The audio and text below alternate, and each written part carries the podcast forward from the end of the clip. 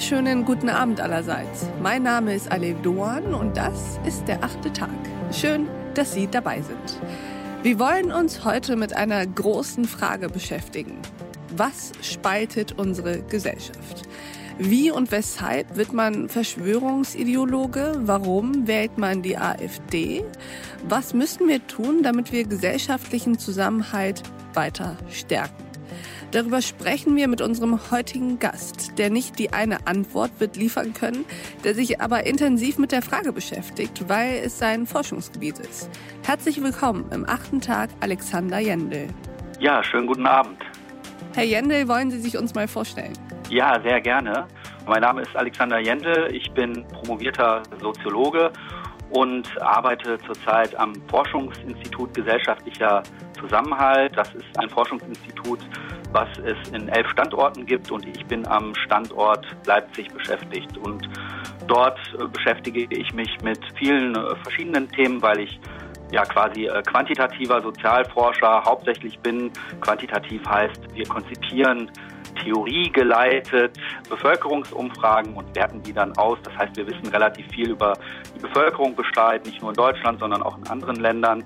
Und da habe ich verschiedene Themen. In den letzten Jahren waren das vor allem Rechtsextremismus, Islamfeindlichkeit, Vorurteile gegenüber Muslimen, gegenüber Juden. Zurzeit forschen wir auch zu Antifeminismus. Das hat sich in den letzten Jahren so als Forschungsschwerpunkt herauskristallisiert. Ich bin auch einer der Autoren der Leipziger Autoritarismus-Studie, die alle zwei Jahre durchgeführt wird. Das ist eine ja, relativ bekannte Rechtsextremismus-Studie. Hm. Das ist sehr, sehr interessant, Herr Jendel, und wird auch vor dem Hintergrund der Corona-Pandemie fast immer akuter und aktueller, haben wir das Gefühl. Erzählen Sie mal, wie steht es um den sozialen Zusammenhalt und was ist es, was diesen Zusammenhalt vor allem spaltet?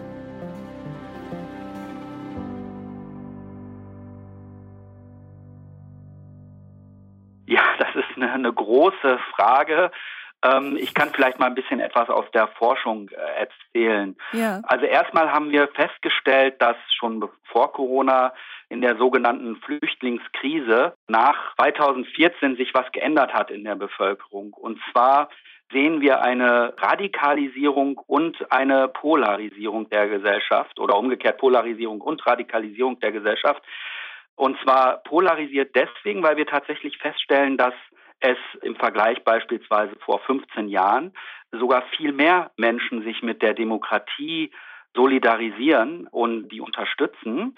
Aber gleichzeitig diejenigen, die das nicht tun, die haben sich radikalisiert und sie sind sogar gewaltbereiter geworden. Mhm. Das heißt, wir können tatsächlich in den Daten von Bevölkerungsumfragen sehen, oder speziell von einer Bevölkerungsumfrage, dass es da eine Radikalisierung gegeben hat bei bestimmten Milieus, zum Beispiel rebellisch-autoritär nennen wir die. Mhm.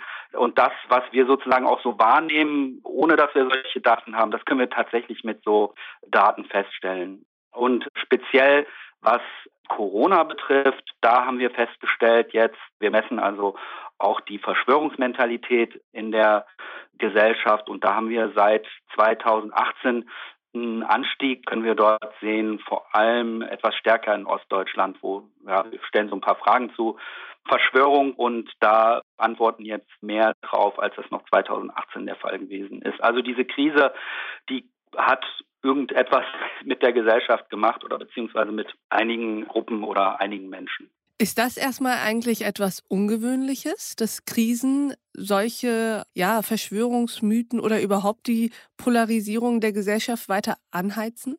Nein, das ist etwas, was schon immer so war. Mhm. Am allerbekanntesten natürlich das Beispiel des Nationalsozialismus. Und da sprechen Psychoanalytiker von einer sozialen Regression. Mhm. Das heißt, dass ganze soziale Gruppen, ganze Gesellschaftsteile regredieren. Regredieren bedeutet in der Psychoanalyse, dass man quasi sich unreifer verhält, also dass man quasi die Persönlichkeit Schritt zurückgeht in eine unreife Richtung. Also dass also auch Leute, die völlig sozial angepasst waren, aber die bestimmte Persönlichkeitsmerkmale aufweisen, plötzlich sich auch antisozial verhalten. Und natürlich in Krisen, die erzeugen ja Angst. Mhm. Corona-Pandemie erzeugt Angst und unser Hirn funktioniert da sehr unterschiedlich. Und im Moment ist es halt so, dass sehr viele Leute quasi die Realität umdeuten im Hinblick auf diese Verschwörungstheorien, die jetzt auch so äh, bei Corona sich aufgezeigt haben mhm. und nicht mehr rational argumentieren oder nicht mehr rational denken. Und das passiert natürlich in Krisen. Ich meine, das kennen wir alle selber von uns auch. Wenn wir mal in eine Stresssituation geraten, dann können wir total emotional werden und äh, dann ist es vielleicht besser, dass man mal fünf Minuten durchschnauft oder so. Aber es gibt natürlich Menschen, die permanent in dieser Stresssituation sind mhm. und die dann quasi einige Neurologen oder Psychiater sagen dann, die funktionieren mit dem limbischen Teil des Hirns. Das ist dann quasi der emotionale Part und die funktionieren dann nicht mehr rational. Und das sehen wir gerade ja auf der ganzen Welt durch Corona, aber wir haben es vorher auch schon gesehen mit dem Erstarken des Rechtspopulismus, dass plötzlich diese Verschwörungstheorien überall verbreitet wurden, Fake News und so weiter und so fort. Das ist quasi eine Umdeutung der Realität. Aber das funktioniert nicht bei allen Menschen gleich. Das tun ja zum Glück nicht alle. Das heißt, wenn wir jetzt von dieser psychoanalytischen Dimension der Regression beim Einzelnen ausgehen und er sich dann unreifer verhält, das bedeutet dann sozusagen auf gut Deutsch, man wird egoistischer, sturer und denkt nicht mehr langfristig, sondern kurzfristig. Ja, ob diese Personen vorher nicht auch schon egoistisch waren, das ist halt die große Frage. Mhm. Aber vor allem geht es um diese Umdeutung der Realität und die Projektion, das ist ganz zentral. Dass also manche Menschen sehr projektiv sind. Projizieren bedeutet, dass man eigene innere Anteile sozusagen auf andere projiziert. Nicht ich bin aggressiv, sondern die anderen sind aggressiv, die Aggressiven, die Muslime, die Juden und die müssen wir bekämpfen. Beziehungsweise und die machen mich aggressiv vermutlich auch, ne? Das ist sozusagen die autoritäre Aggression. Die machen dann halt aggressiv, aber in Wirklichkeit, das war so, äh, die äh, Annahme der Autoritarismusforscher der Frankfurter Schule, steckt was ganz anderes dahinter, nämlich sehr psychische Bedürfnisse. Aber das ist ja jetzt genau der Kasus Knacktus, würde ich sagen, um aus dieser Debatte rauszukommen. Das heißt, sind diese Menschen, die Verschwörungsideologien zulaufen, die Rechtsextremisten werden, wurden die einfach nur alle in der Kindheit nicht genug geliebt und müssten alle mal auf die Couch und zum Therapeuten? Also ist es einfach nur etwas psychologisch-emotionales, was dann auch entsprechend durch diese Wege gelöst werden könnte? Jein, sagen wir es mal so. Es gibt nicht nur einen Faktor. Mhm. Ja, also wir unterscheiden in der Soziologie und auch in der Sozialpsychologie zwischen verschiedenen Ebenen. Also einmal die individuelle Ebene, über die wir gerade schon gesprochen haben mhm. und die Sie gerade nochmal angesprochen haben. Dann gibt es aber natürlich auch eine soziale Ebene. Es gibt Gruppendynamiken beispielsweise. Und in Bezug auf Rechtsextremismus sind die anderen natürlich auch von Bedeutung. Also da, wo Rechtsextremismus ist, hat man auch eine höhere Wahrscheinlichkeit, rechtsextrem zu werden. Mhm. Und es braucht natürlich dann auch Personen, die einen dort quasi radikalisieren. Und dann gibt's natürlich auch noch eine Makroebene, also eine Ebene der Gesellschaft, ja, gesellschaftliche Krisen. Das kann sein äh, starke soziale Ungleichheiten, das können aber auch gewaltvolle Konflikte sein und äh, jetzt sowas wie die Corona-Krise natürlich halt auch. Also im Prinzip alles, was auf dieser Ebene Angst auslöst. Also man muss das immer in diesen verschiedenen Ebenen denken, weil nicht jeder, der äh, irgendwie leicht neurotisch ist oder so, wird rechtsextrem. Aber äh, zentrale These der Autoritarismusforscher war, dass tatsächlich die Familie eine der Keimzellen ist für autoritäre Einstellungsmuster. Man ist also damals in den 30er Jahren davon ausgegangen, dass dort, wo äh, Kinder quasi unterdrückt werden, beispielsweise durch eine kühle dominierende Vaterfigur, dort wo sozusagen die Bedürfnisse von Kindern total übergangen werden. Mhm. Dort entsteht also ein Zwang und anstatt gegen die Eltern zu rebellieren, was quasi aussichtslos ist oder war zu dieser Zeit vor allem, rebellieren sie dann gegen etwas völlig anderes. Ja, also nicht ich habe hier diesen Konflikt sondern man projiziert den dann halt auf das Äußere, auf die Schwächeren, auf die Juden oder die Muslime oder was auch immer. Einerseits unterwirft man sich Autoritäten, so wie man das in der Familie schon gewohnt ist, und auch um teilzuhaben beispielsweise an der Gewalt eines Diktators, ja, weil man fühlt sich schwach und an einem starken Diktator, da fühlt man sich dann stärker, weil man an dessen Gewalt teilnehmen kann. Aber gleichzeitig hat das auch was Sadistisches, ja, also einmal so, so was Masochistisches, Unterwerfendes, aber gleichzeitig auch etwas Sadistisches, weil man quält ja, ist ja grausam gegenüber den vermeintlich Schwachen, gegenüber den Fremden, die man in seiner eigenen Realität nicht akzeptiert. Mhm. Und äh, vielleicht darf ich das noch zu Ende bringen. Heutzutage ja, sind diese Erziehungsideale, ja, damals wurden ja war ja sozusagen auch körperliche Züchtigung noch nicht mal strafbar. Das hat sich natürlich geändert, aber trotzdem gibt es immer noch Zwänge, die äh, Kinder unterworfen werden. Und also zum Beispiel? Ich habe äh, vor zwei Jahren mit einem rechtsextremen Hooligan gesprochen. Da haben wir so eine qualitative Studie mal gemacht. Mhm. Und da sagt er mir, ja, vielleicht liegt es ja daran, dass mein Vater mich immer so gepiesackt hat. Der hat mich nicht ernst genommen. Und dann hat er aber direkt gesagt, ja, aber vielleicht liegt es auch einfach an den Genen. Ich glaube, ich habe so ein Kriegergen. Er hat er sofort dann quasi eine andere Begründung dafür gefunden, aber ich glaube, da hat er das schon angesprochen, was so eins der, wahrscheinlich gab es da noch mehrere Probleme, aber was so ein Problem sein kann. Und das findet man auch immer wieder heraus in äh, Studien, beispielsweise auch zu anderen Extremisten, Islamisten zum Beispiel, dass diese dysfunktionalen Familien doch eine sehr große Rolle spielen. Aber das alleine kann es nicht sein, denn es kommt immer noch auf andere Faktoren an, beispielsweise, das hatte ich ja eben genannt, ja, wenn man dann in einem Milieu aufwächst, dann auch Leute kennenlernt. Wir wissen zum Beispiel, dass auch Lehrer oder Sporttrainer wichtig sind oder bedeutend sind äh, in Bezug auf die Radikalisierung. Und dann natürlich auch noch die politischen Verhältnisse. Die spielen natürlich dann halt auch noch eine Rolle.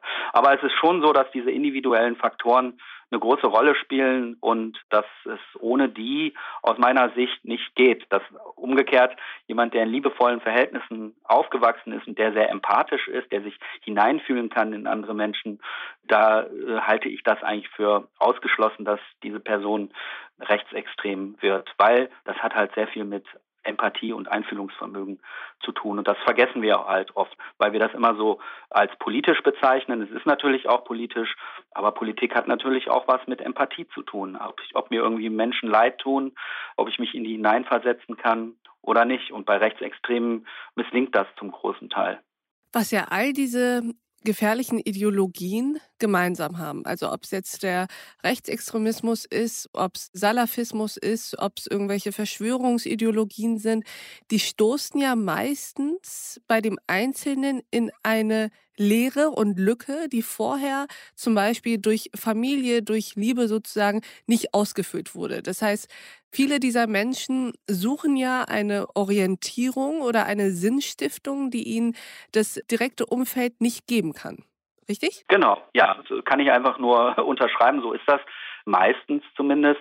So ist die Studienlage, äh, kommt zu diesem Ergebnis.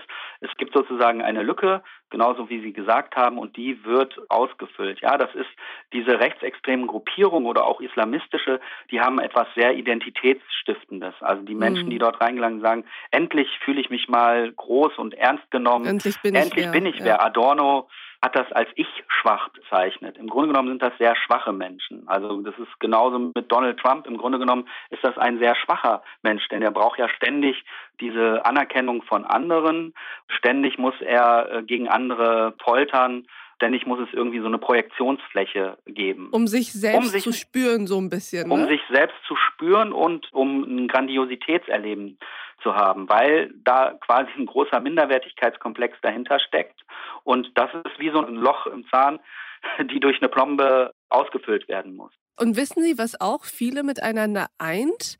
Und da müssten Sie mir jetzt recht geben oder sagen, nee, das ist gar nicht so. Aber die, ich sag mal, Indizien legen das nahe, dass da wirklich gruppenübergreifend, ob es jetzt Islamismus, Rechtsextremismus, Populismus ist, dass das auch der Frauenhass da ein roter Faden ist, der sich durch alle durchzieht. Ja, absolut, natürlich. Das äh, spielt eine ganz große Rolle. Also dieses Thema Männlichkeit und Sexualität die spielten eine riesengroße Rolle. Das war ja auch eine zentrale These der Psychoanalytiker. Wir wissen heutzutage, dass Sigmund Freud ein bisschen übertrieben hat oder sehr stark übertrieben hat mit der Sexualität. Aber die Entwicklung der Persönlichkeit, die hat auch was mit der Sexualität oder mit der sexuellen Reife auch zu tun. Und deswegen werden sie ganz oft bei Rechtsextremen oder bei Terroristen auch irgendwie ein Problem mit Sexualität, mit Frauen. Das, die haben im Prinzip auch Angst vor dem anderen Geschlecht, so blöd sich das anhört, weil die wirken ja immer so männlich, ja, äh, ich denke da an irgendwie Attila Hildmann, der da posiert mit seinen Muskeln und äh, jüngst ein AfD-Politiker, der auch äh, das so gezeigt hat. Und wir wissen ja auch einiges über Donald Trump und seine doch recht seltsamen sexuellen Verhältnisse ähm, und die dann auch sehr abwertend sind. Es geht immer um, um Abwertung, es geht dann auch um Sadismus und es geht immer darum, dass man sich bedroht fühlt und es geht immer darum, dass man seinen Selbstwert erhöht. Und da ist natürlich dieses Thema Männlichkeit eine ganz große Geschichte. Ähm, aber im Grunde genommen sind das keine richtigen mhm. Männer, wenn ich das mal so sagen darf. Mhm. Weil sie im Grunde genommen eine ganz, ganz große Angst haben vor Frauen. Mhm. Wissen Sie, was so ein bisschen man ja aus all dem jetzt als positives Fazit nehmen könnte? Dass man ja im Endeffekt, wenn man jetzt nach politischen Maßnahmen sucht oder nach Lösungswegen, würde ja eigentlich fast schon ein Konzept für alle gelten. Also natürlich unterscheiden die sich voneinander, aber insgesamt könnte man doch sagen, da gibt es so viele vergleichbare Tendenzen und Prozesse, dass wir uns hinsetzen könnten und einen Lösungsweg überlegen könnten, der fast auf alle gleichzeitig anwendbar ist. Ja, also äh, ganz so einfach ist es wahrscheinlich nicht, hm. denn ich habe ja schon gesagt, man muss immer in mehreren Dimensionen denken.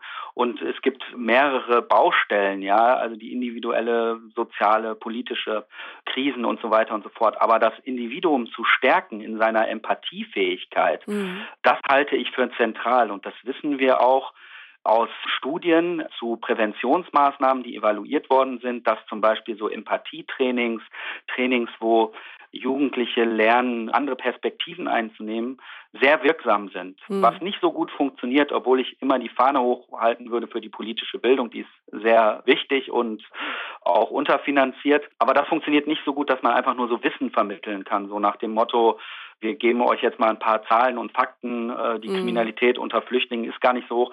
Es funktioniert halt nicht, weil das halt emotional ist und was mit Empathie zu tun hat. Und da wäre natürlich eine Lösung, man konzentriert sich auf dieses Problem. Arno Grun, ein Psychoanalytiker, der hat mal ganz passend gesagt, Demokratien brauchen Empathie. Und wir haben gerade Gesellschaften, die diese Empathie nicht so wirklich hervorbringen, dadurch, dass es viel um Wettbewerb, um Konkurrenz geht, Leistungsdruck, mm.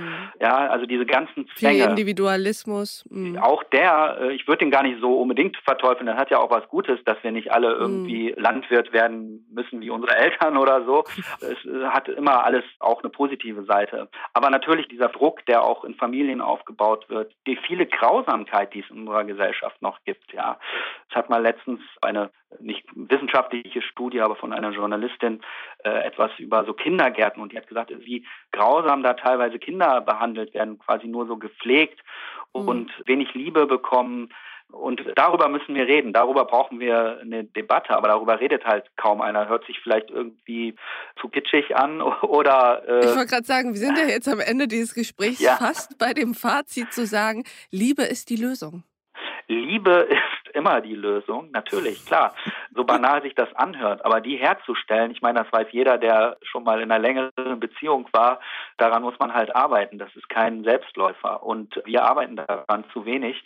Und ich glaube, dass wir uns da in der nächsten Zeit viel mehr Gedanken darüber machen müssen. Wir müssen viel mehr in Prävention investieren, Prävention vor allem im Kindes- und Jugendalter, was diese Empathie betrifft aber auch Angebote, äh, psychosoziale Beratungsangebote für Familien in Krisen. Ne, also wir müssen uns viel mehr Gedanken darüber machen. Ich, ein Beispiel, wenn ich das noch nennen darf, Anders Breivik, ja, der ist aufgewachsen bei einer Mutter, die eine schwere Persönlichkeitsstörung hatte. Sie war drogensüchtig, sie mhm. hat sich prostituiert und mhm. die äh, Psychiater haben damals gesagt, als sie in der Psychiatrie war, das kleine Kind, als er noch also Kleinkind war, muss von dieser Mutter weggenommen werden. Das wird später mal eine Persönlichkeitsstörung entwickeln. Und der Richter hat aber gesagt, nein, wir entscheiden hier für die Mutter äh, und es bleibt dort. Äh, ich will damit nicht sagen, dass man allen Eltern die Kinder wegnehmen müssen, die irgendwie ein bisschen Schwierigkeiten haben. Mhm. Im Gegenteil, man sollte immer versuchen zu retten, was zu retten ist, denn das ist auch sehr traumatisch. Solche Geschichten, die haben immer einen Hintergrund, einen biografischen. Und das hat sehr viel mit Grausamkeit zu tun, die äh, Kinder, aber auch Erwachsene äh, erfahren in unserer Gesellschaft. Und da müssen wir mehr drüber reden und mehr Hilfe bieten. Dann, glaube ich, können wir es auch schaffen, dass wir eine Gesellschaft entwickeln, die natürlich auch streitet, da wird es immer Diskussionen geben, aber die äh, vielleicht etwas empathischer und weniger polarisiert und weniger aggressiv auch ist.